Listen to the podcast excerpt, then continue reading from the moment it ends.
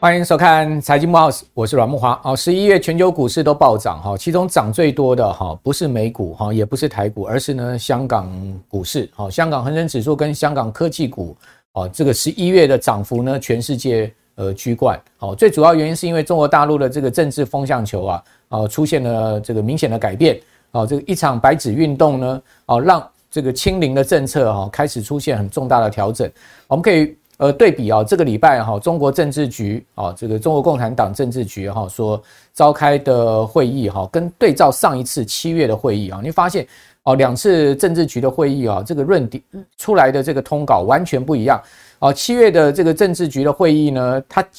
一旦一一直在还是在强调所谓的清零哈，还是完全不提经济的增长，但是这一次呢，完全不提清零了啊，这个而。这个着重在所谓的保增长、好经济增长这件事情情况之下，可见呢，未来 这个清零政策是要逐步做这个转弯的哈。那以及呢，要着重在经济的发展下面，这个也可以看得非常清楚哈。各位可以看到哦，这个政治局的会议哈，跟新十条啊，哦都不再谈这个四个字叫做动态清零了哈。政治局的会议释出了六大信号，好，包括呢会议召开时间比较早。好，这有利于更好的部署啊，这个明年的经济工作。好，第二个呢，就稳增长为重了哈。那重中之重就要稳定明年的经济增长。好，明年的经济增长目标呢，预计还是要在五以上，好，就是至少要保五。好，明年着重这个扩大内需。好，因为呃，今年中国大陆的是这个因为动态清零的关系啊，内需上疲弱。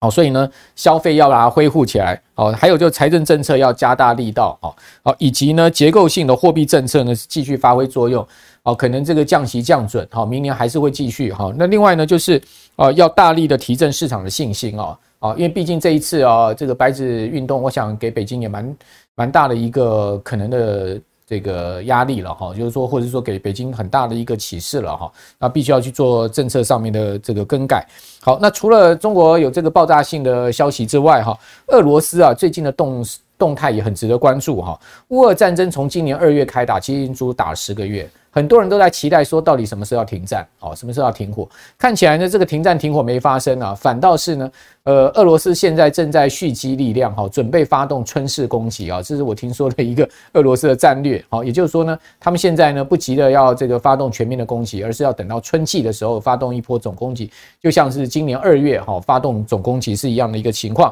好，那同时呢，呃，因为最近的战事啊，讲实在并不利于俄罗斯了哈，所以呃，普京呢又发出了令人这个惊讶的谈话哈，他说啊，这个乌俄战争呢可能会进入到一个漫长期间，同时呢，他也讲到说呢，全球核战的风险正在上升，再次又提到了核战两个字，好，这个又是一个呃所谓的在战事不利下面的一个筹码哈。那不过他也讲了说呢，俄罗斯有这个全世界最强大的这个核武能力，哦，这个是事实。不过他说我们也不会把这个核武能力啊，哦拿在手上这个招摇。招摇这个呃过街了哈，也就是我们也不是会轻易使用这个核武哈。不过你把我逼急了哈，狗急总是会跳墙的意思就是这样子，你比较小心，我真的到最后跟你玉石俱焚哈。那我想这就是俄罗斯最后一招哈，他这个情况没有到最最。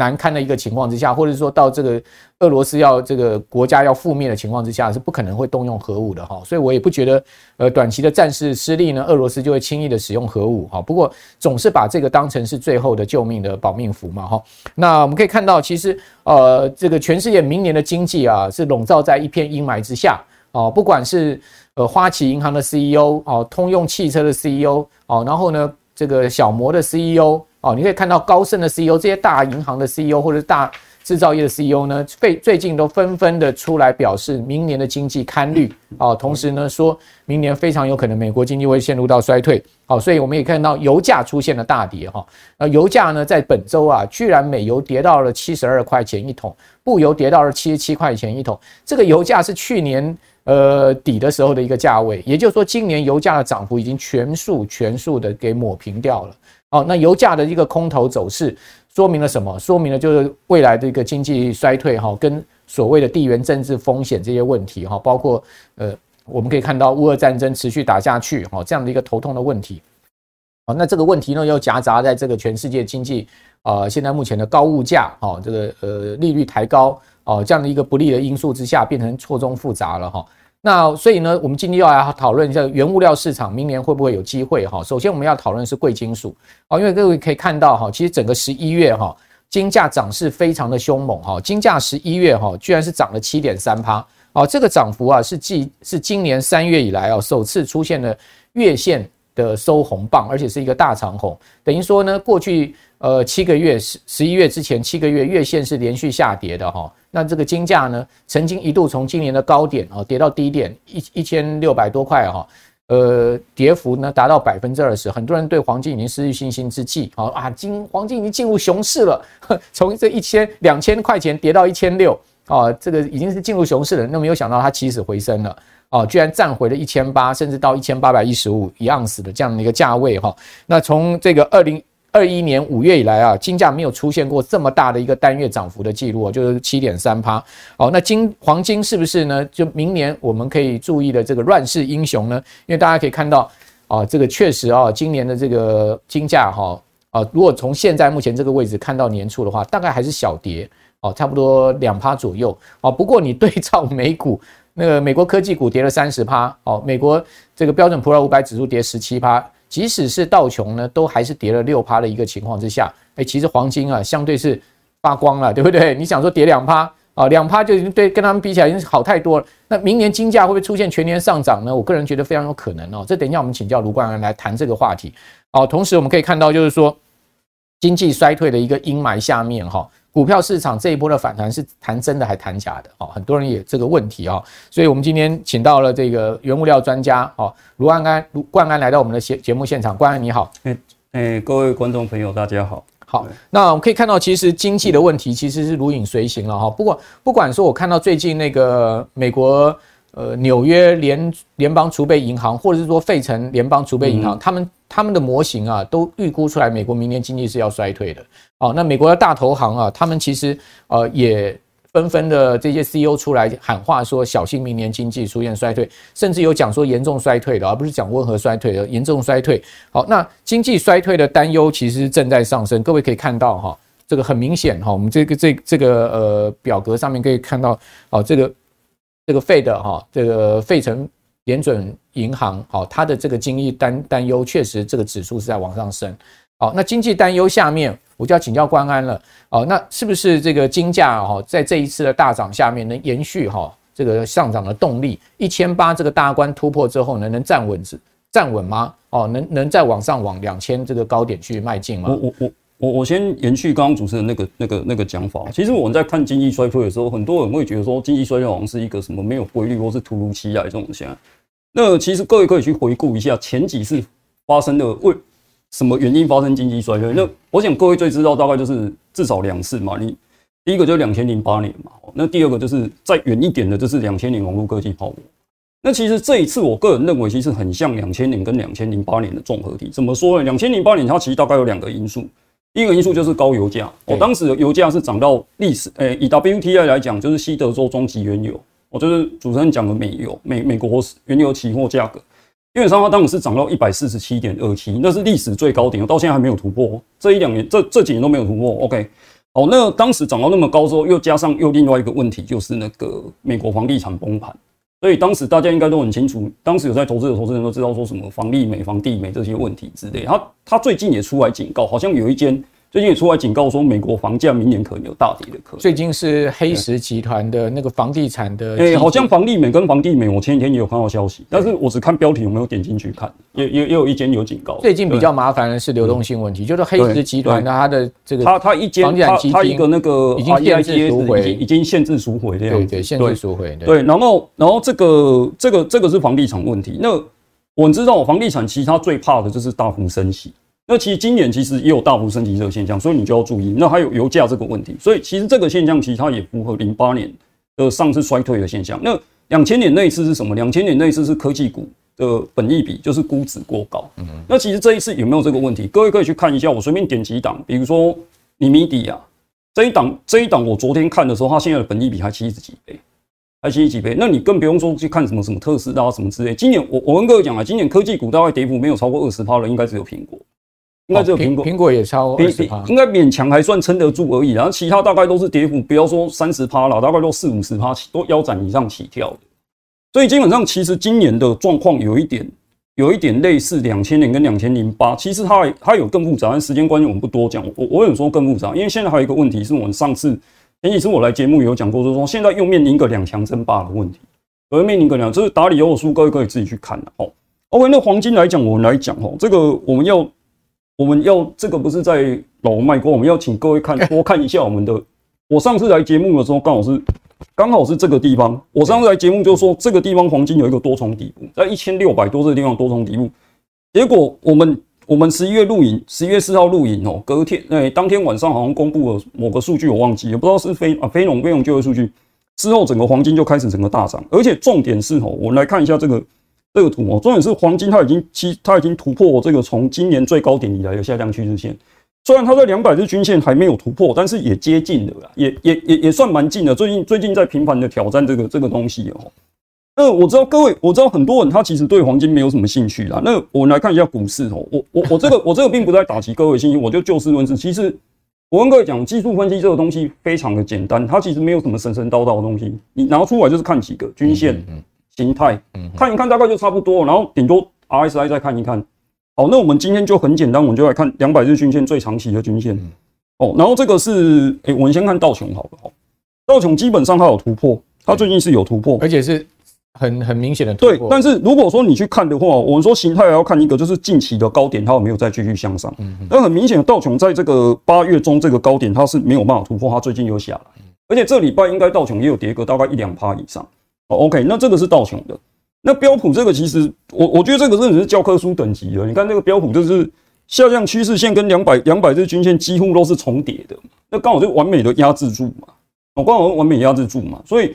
这个所以基本上如果说好，那再过完我们再看纳斯达克，纳斯达克其实这个这个这个就更漂亮。你看它从去年十一月二十四，我我跟各位讲哦，其实很多人以为说股市是今年才见底的，其实不是。你各位如果去看的话，纳斯达克是去年十一月，大概我没有记错是十一月二十四就见顶了。你这个下降趋势线画下来的时候，基本上来讲，它最近也是也是没办法突破，那它距离两百日均线就更远了，根本就没有触及。所以我们可以知道说，其实今年来讲，还是就那一句话啦。我们上次其实我上次十一月出来那个来节目的时候，我们就有说过，就是说其实最其实最强势的，其实目前今年来讲还是原物料，尤其是。像个黄金、石油这一些东西，嗯，像刚刚主持人说，石油抹去今年的涨幅，它好，但是它至少至少大概在平盘附近啊，大概至少在平盘附近。那道琼今年大概是跌了六六到八趴左右哦，因为昨天有涨一些哦，因为我们现在录影时间是礼拜五这样子哈。那纳斯达克是最弱势，所以基本上我们从这些图，你这四张图比较起来，你就可以看出来说，其实整体来讲，黄金虽然还没有突破两百两百日均线，但是基本上来讲，它算是。今年相对强势的一个标的，嗯，那我为什么会说呢？我为什么会说金？我为什么会说黄金在明年应该来讲，它我们来看一下它的利多跟利空啦。它的利多来讲，就是说美国利率也可能即将见顶，哦，美国利率可能将见底。那这个大概我个人预估应该在明年上半年，哦，快一点可能三三四月，那慢一点可能明年上半年，大概就第二季，可能美国利率会见顶。那其实最近股市在反弹，也是在反映这一波，也是在反映这一波。哦，那你说那这两个就是股市跟黄金一样嘛？哦，那那那那你说了，我为什么一定就是要去买黄金？好，另外一个问题是全球经济可能会衰退。那这个刚刚主持人说过很多次了，包括现在很多的 CEO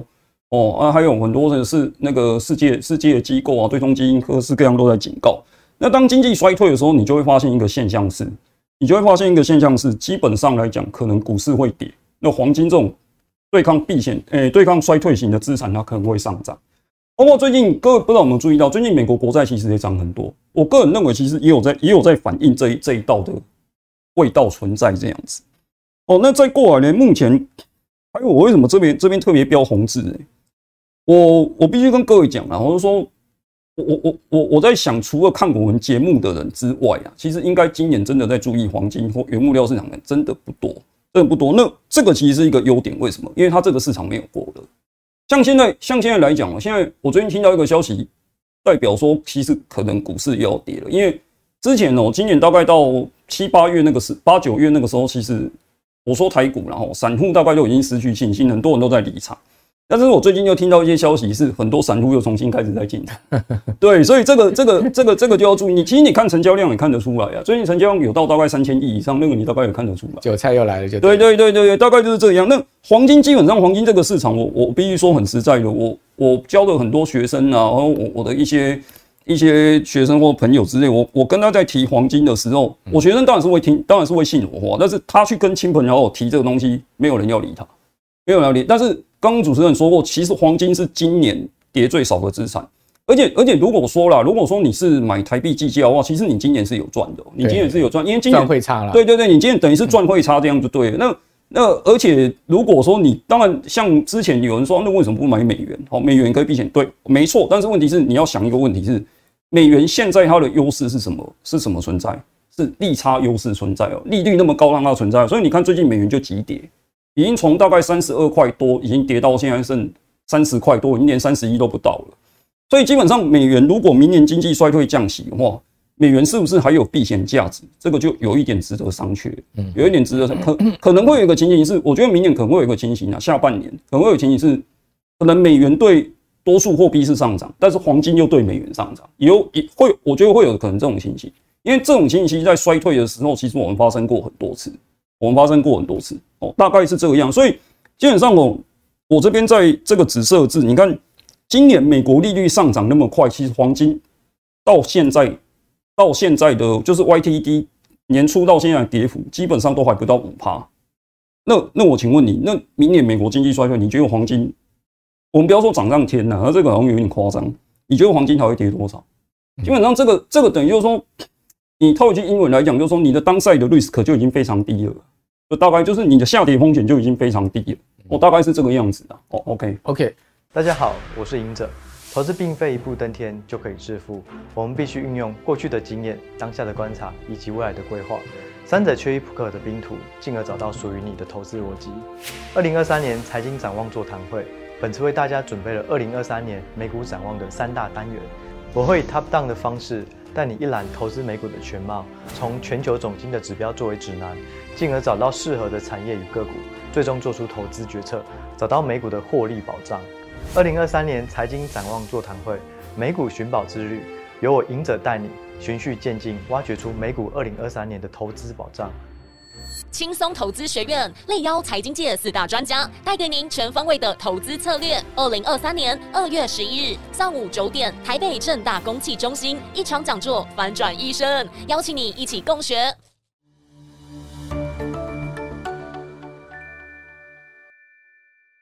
根据呃世界黄金协会的统计，哈哦，这个今年第三季哈，全球央行大买黄金啊，总共买了快四百公吨哈。哦，这呃，这个礼拜中国人民银行啊，就中国央行也公布出来啊，这个他们的黄金又增加了有三十多公吨哈。其实人民银行很少公布它的黄金储备的哈，它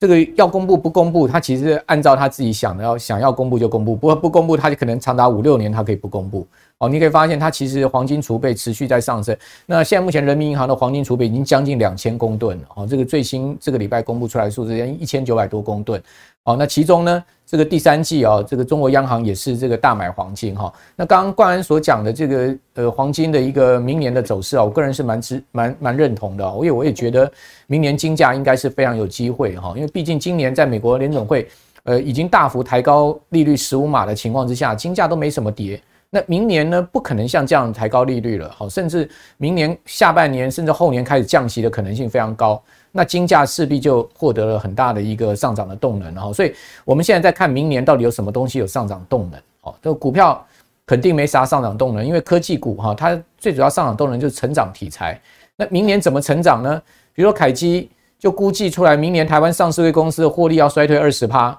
那获利衰退二十趴，EPS 下降，哦，营收下降的情况之下，哦，那科技股的成长动能在哪里？哦，那再加上资金在退潮。哦，既没有资金，哦，那个那个科技又，呃，成长股又没有获利支持，哦，那所以基本上股价，你说这个估值要上升的空间就相当困难，哦，这最好就是不跌了啦，哦，讲实在就是明年可能是我觉得一些成长股啊打底年了，好，就慢慢的打底，找寻底部的机会，哦，等到后年这个有机会再起。哦，那但是呢，明年到底还有什么资产有成长动能呢？就刚刚讲了嘛，那降息的预期啊，哦，美元要转弱的一个预期下，金价就有机会了哈。好，所以这个就是。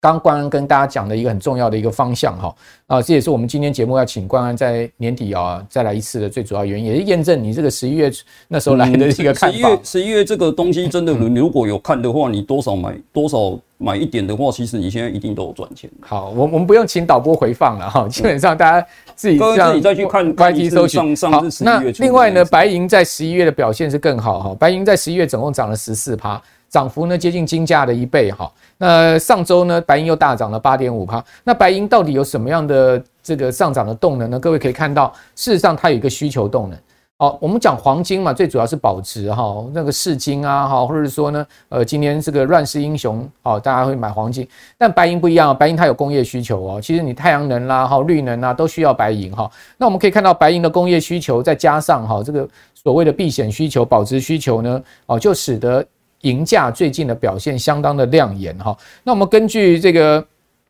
呃统计的数据，就世界白银协会的调查报告哈，超过一半的白银啊，它其实是用在工业哦跟这个高科技领域。那白银对太阳能啊，哈，包括电池呃太阳能电电池板哈，还有电动车生产都不可或缺哦。那呃这个协会估计啊，哦，那明年这个今年二零二二年全球白银需求预估啊，可以创新高到十二点一亿盎司。那较去年增长百分之十六，好，那白银的工业需求啊持续在增加，好，明年呢也看起来还是要再往上增的一个情况，所以呢，这个我今天要请教冠安了，就白银它具备工业需求，然后我们知道说现在太阳能啊，好或者绿能啊也都需要白银，好，车子呃汽车也需要排这个汽车工业也需要大量的白银，那白银呢这个后市你怎么看？先先这样讲了，就是说我们先我们先大致上来看一下利多。那这个刚刚主持人讲一个，就是说太阳能，包括像电动车这种需求，的确是一个利多。但是这个利多我必须跟各位强调哦，这个是一个非常长期，它不是一个短期之间发酵的。可能哦，你最近看新闻可能有有在可能市场上有稍微炒作这个新闻，但是如果说就长期来讲，它。这个东西它应该是一个非常长期的需求，它不是说一时之间突然说爆爆炸式的那种，比如说像今年战争就可能突然之间某些原物料会缺货这种之类的哦。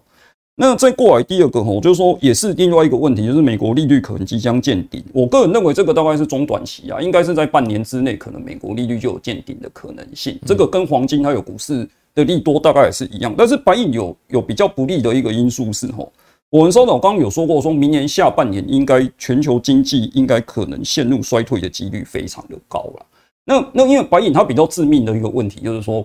基本上白银本身它是诶怎么讲？就是说它本身跟黄金最大的不一样是，黄金是有工业需求，但是它工业需求相对比例很低。那白银主要它的需求主要不是什么投资保值的需求，它主要恰恰就是工业需求。那这样的话就是说，其实你经济衰退的话，你工业需求整个。用量当然会降低嘛，那这样降低的话，其实对白银就比较不利。那如果说如果说各位呢，就是说你风险承受度比较高的人，我个人会建议说，哎，但这个我我必须要强调一下，白银这个资产它的波动性非常的大。你看哦，它它最近时常一个礼拜涨个五六趴，甚至七八趴的，那你就要想哦，你你就要想说这个东西一个礼拜可能涨七八趴，它有没有可能一个礼拜跌个七八趴？也有可能，因为涨我们知道涨跟跌都是有可能会发生的哦，所以。基本上来讲呢，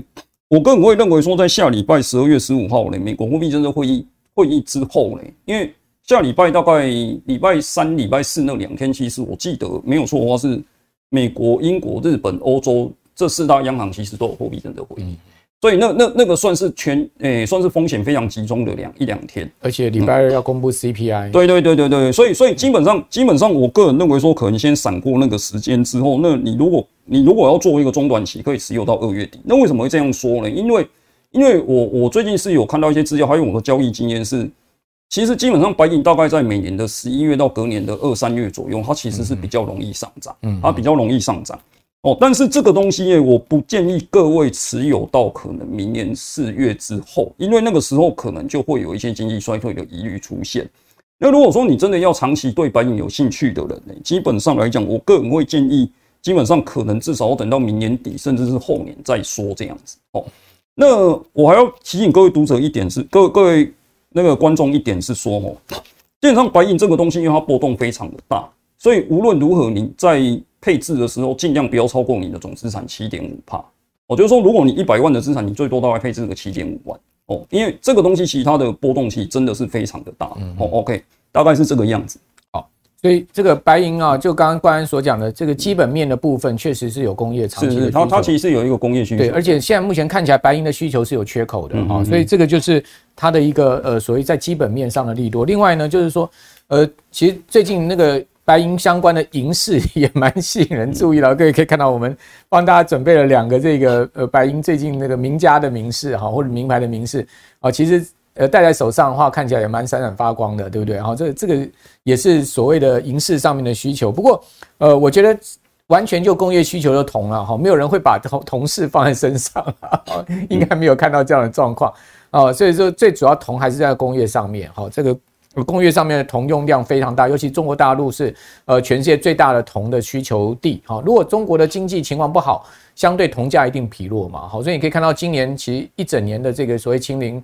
风控的情况之下，哈，中国的经济疲弱，铜价其实是很明显下挫的哈。不过最近因为呃整个清零政策做重大的调整，哈，你会发现呃中国大陆的官方哈政治局的会议，我们刚刚前面有讲，哈，做出了重大讯息的宣示之外，哦，最近针对房地产市场也启动了所谓三件的政策，哪三件呢？第一件就是信贷投放，第二个呢就是所谓的。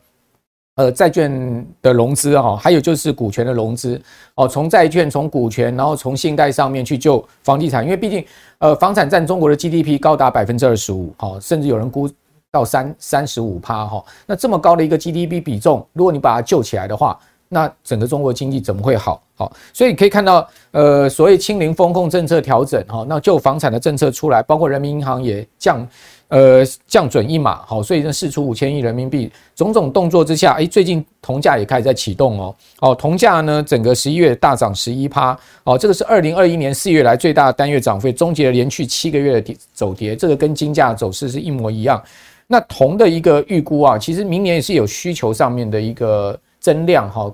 甚至可能。这个供给上面的问题啊，大家可以看到铜价最近的一个涨势，哦，也没很明显的这样的一个拉上来的一个情况。而且呢，全世界最大的这个原物料这个贸易商啊，或者说原物料的这个一集团呢，哈，就是嘉能可，好，嘉能可预估啊，好，这个二零二二年到二零三零年呢，铜矿的需求供给缺口啊，哦，累计会达到五千五千万吨。好，目前全球铜矿的需求一年是两千五百万吨哈。那当然，嘉能可它的一个。说法某种情况有点在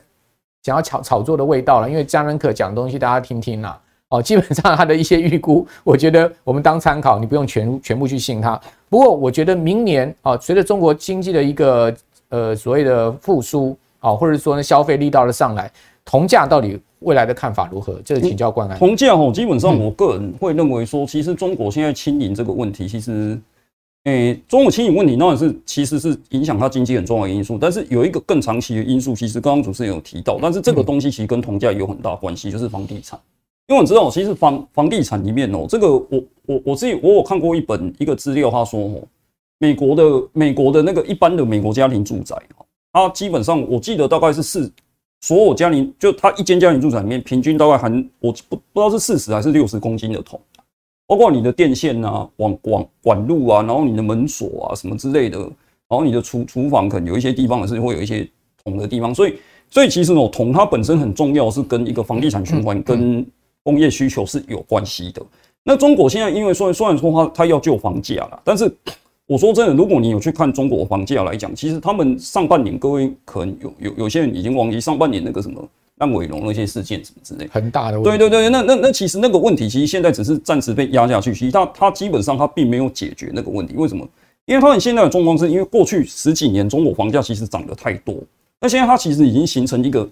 叠所谓的叠价心理。就像就像比如说今年五月之前，我大概来节目上了两次，我三月四月应该各各有上一次。那那时候其实我在讲的时候，其实很多人还不相信科技股会跌，为什么？因为他们那时候的。大多数人的心理是还是那种涨价的预期心理，就是科技股会上涨那种预期。等到七八月之后去讲的时候，大家就比较相信科技股会跌。为什么？你那个预期心理已经出来的时候，就算它再反弹多少，其实你也不会去买。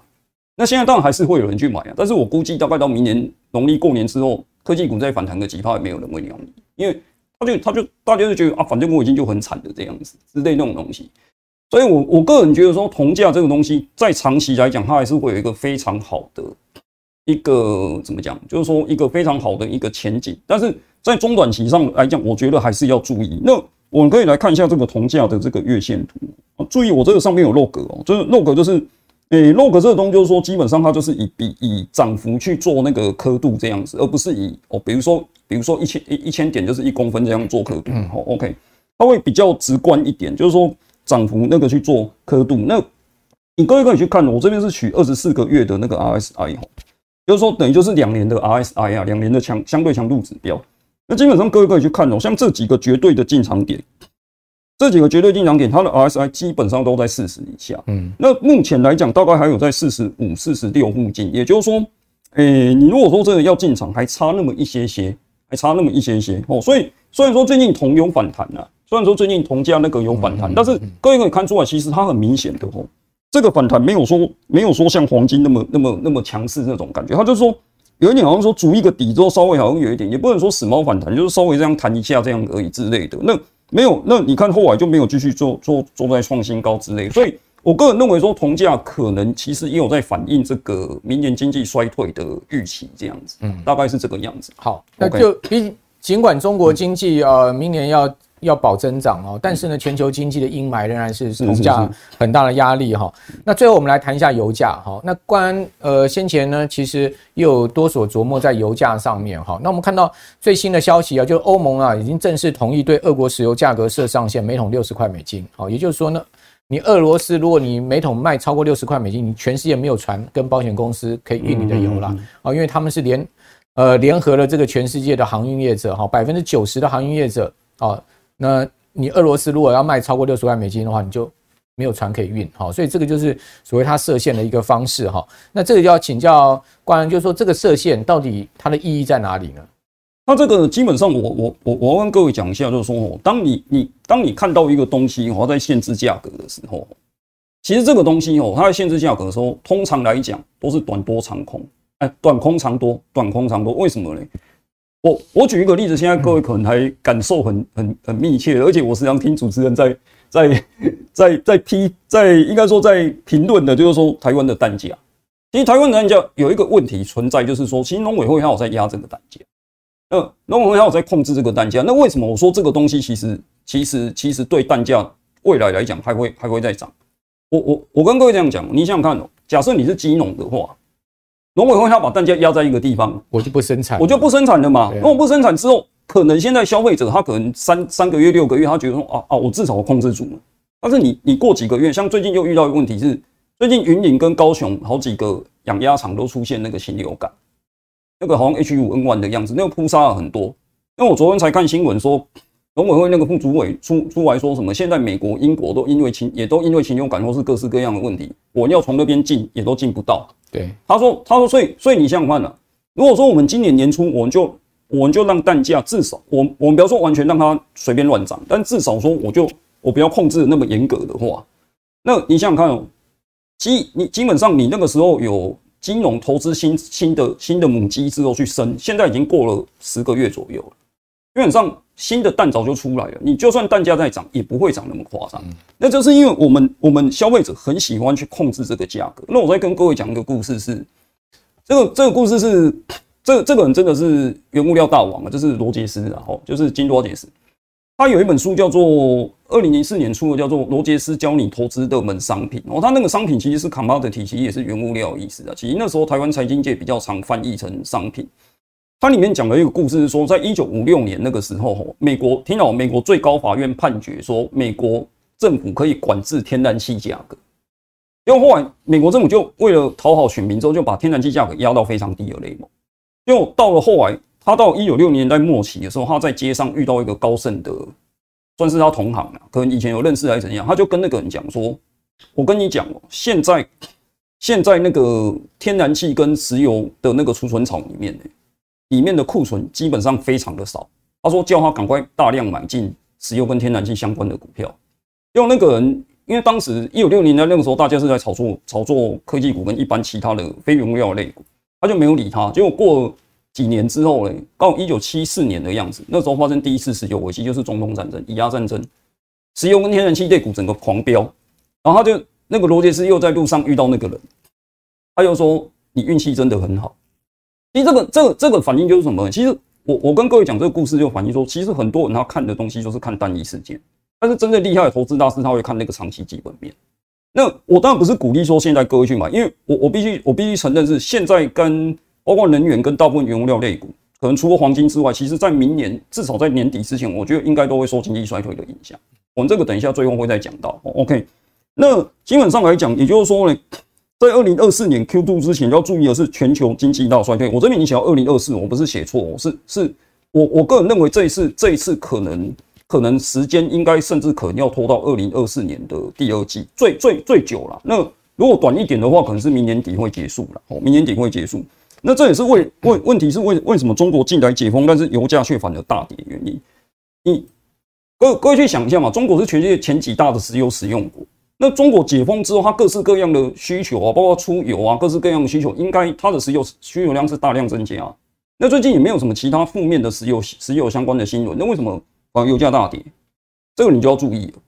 我跟各位讲哦，你在市场思考的时候，你在市场的时候，你你你有时候要有一点那种怎么讲，就是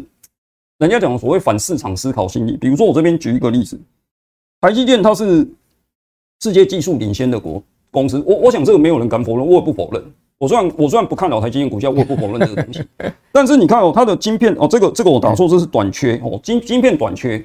现在现在晶片其实还是很短缺啊，因为我自己也有一些学生，他们是在相关的产业工作，因为我在台积电，他们跟我说还是很短缺，还是很缺货。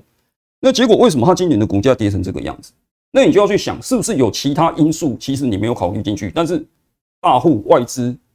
还有那些法人他已经算进去了。我跟各位讲一个原因是为什么啦？你。你你听听看合不合理？最近不是台积电在那个亚利桑那州，他不是盖那个晶圆厂嘛？他们他们自己说哪时候会开始量产？二零二四年。好，那你想想看，就算二零二四二五真的经济复苏起来，会遇到什么问题？晶圆代工产业又遇到什么问题？一定是产能大开，因为现在全世界，因为前几年缺货缺到怕了嘛，全世界大家资金全部蜂拥而入，就是去晶圆代工产业。那晶圆代工产业之后，诶、欸。建厂到量产大概三年之内应该都也都出得来啊，所以二零二五之前应该全世界的晶圆代工产能会整个大幅扩张。那这样的话你，你你想你你觉得台积电股价到时候涨得起来？更不用说明，我们先不要讲明年衰退的问题啦，就两三年之后两也其实也没有很久，二零二四距离现在现在也差不多一年半可能不到，因为现在今年已经二零二二年年底了，所以。这边你就说啊，台积电晶台积电的那个什么什么技术领先啊，什么晶片短缺，我跟各位讲，这个都是现在进行式，不是投资，是让你去预测未来的东西哦。所以这一点各位要非常注意，就是说，你当你发现说有时候市场你觉得它好像对一些事情反应不是很正确的时候，你自己要去想是不是有另外其他因素你没有考虑进去。OK，好，也的确啊，各位可以看到，其实油价哦，从今年三月以来它就是一路下跌，嗯，尽管最近啊这个。呃，中国的清零政策转弯了哈，但是呢，它也没有什么太大的兴奋。其实各位去看一个东西叫金油比，各位就知道，金油比其实最近上升很多，黄金除以石油，那金油比这个东西就是在反映它的经济是不是有可能会衰退。OK OK，好，那当然原油市场最近有它的利空啊，哈，这些利空就包括美国经济数据意意外的好嘛，哈，这个非农啦、ISM 的服务业 PMI 都意外的好，哦，那就加重了大家升息的这种。呃，忧虑哈，所以使得呢这个油价也往下压哦。包括呢，你可以看到就是说明明年美国的经济的一个阴霾哦。其实很多人都讲说明年是要经济衰退的哈，这些呃都是它的利利空哈。那至于说利多好像也不实现，就刚刚所讲的哈，这个所以呃对俄罗斯利多出来反而跌啊，利多出来反而跌，所以这个利多不实现，利空很明显的反应，这代表什么？代表它就是一个是是，这时候就代表市场的信息是偏空看待，有比较短中线上面是一个比较偏空，至少中短线上是偏空，但长线上官方有讲说，其实对价格上限哦，只会造成产量的减少。长期呢，产量的减少呢，是后面长期价格上升的基础嘛？就像这次蛋价，对，就是你闪，我我的意思就是说，大部分期包括像铜也是一样，跟石油一样，你闪过这一两年之后，其实会有一个非常好的机会，会有一个非常好的机会。那未来两年最大的变数是什么？就包括机会跟变数是什么？最后帮我们做总结。其实这个我们大概三四月的时候我有讲过。那目前国内的在讲这个的人其实还不多，但是哎，第一个就是我们讲的就是中国了，中国跟美国房地产。那我必须跟各位强调一下说，哎。你会觉得说，老师为什么房地产这么重要呢？因为应该这样讲哦，我我先讲几个原因，为什么房地产？我稍早不是说过，二零零八年是因为房地产崩盘造成美国经济崩盘。好，第一个是因为金融业很多贷款，它的去向就是它贷款的流向是流到房地产产业。那如果说房地产行业发生严重的问题的时候，可能金融业会有很多呆账，甚至倒闭的问题。它会造成什么问题？我我相信各位很多呃观众可能如果没有经历过二零零八，你没有听过这个名词，因为这个名词很少出现，但是一出现就非常致命，叫系统性风险。系统性风险简单来讲，我大概简单说明一下，就是说。你今天比如说好，你今年很厉害，你预测到股市会跌啊，什么时候会反弹都被你抓到。你今年假设操作绩效三十趴，哎，结果没想到你那间券商要倒了，这个叫系统性风险。那你今年操作三十趴、三百趴都没有效，因为那间券商倒了。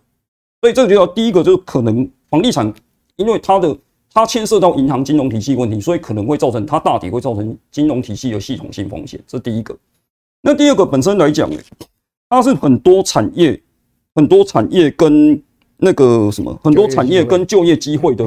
重要来源，比如说，基本上来讲，你盖一间房子要什么？我想最明显的，水泥、钢铁、玻璃、木材，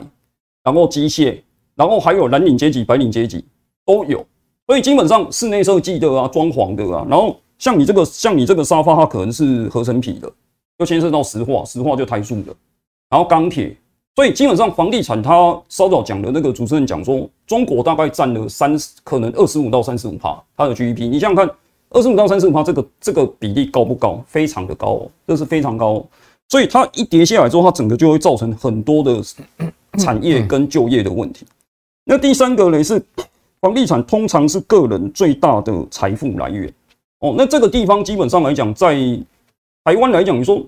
对，老师，他是我很大的财富人，就是我不会拿房地产去借钱来消费。对，没错。但是听到美国人他们时常会拿房地产去抵押来借钱消费，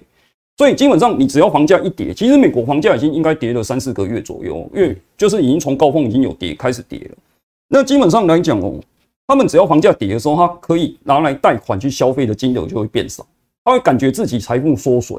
那美国你就会减少消费。那我们知道，美国是全世界最大的进口国。那你美国减少消费之后，你台湾中国的厂商你就没有货可以出，所以基本上这是一个，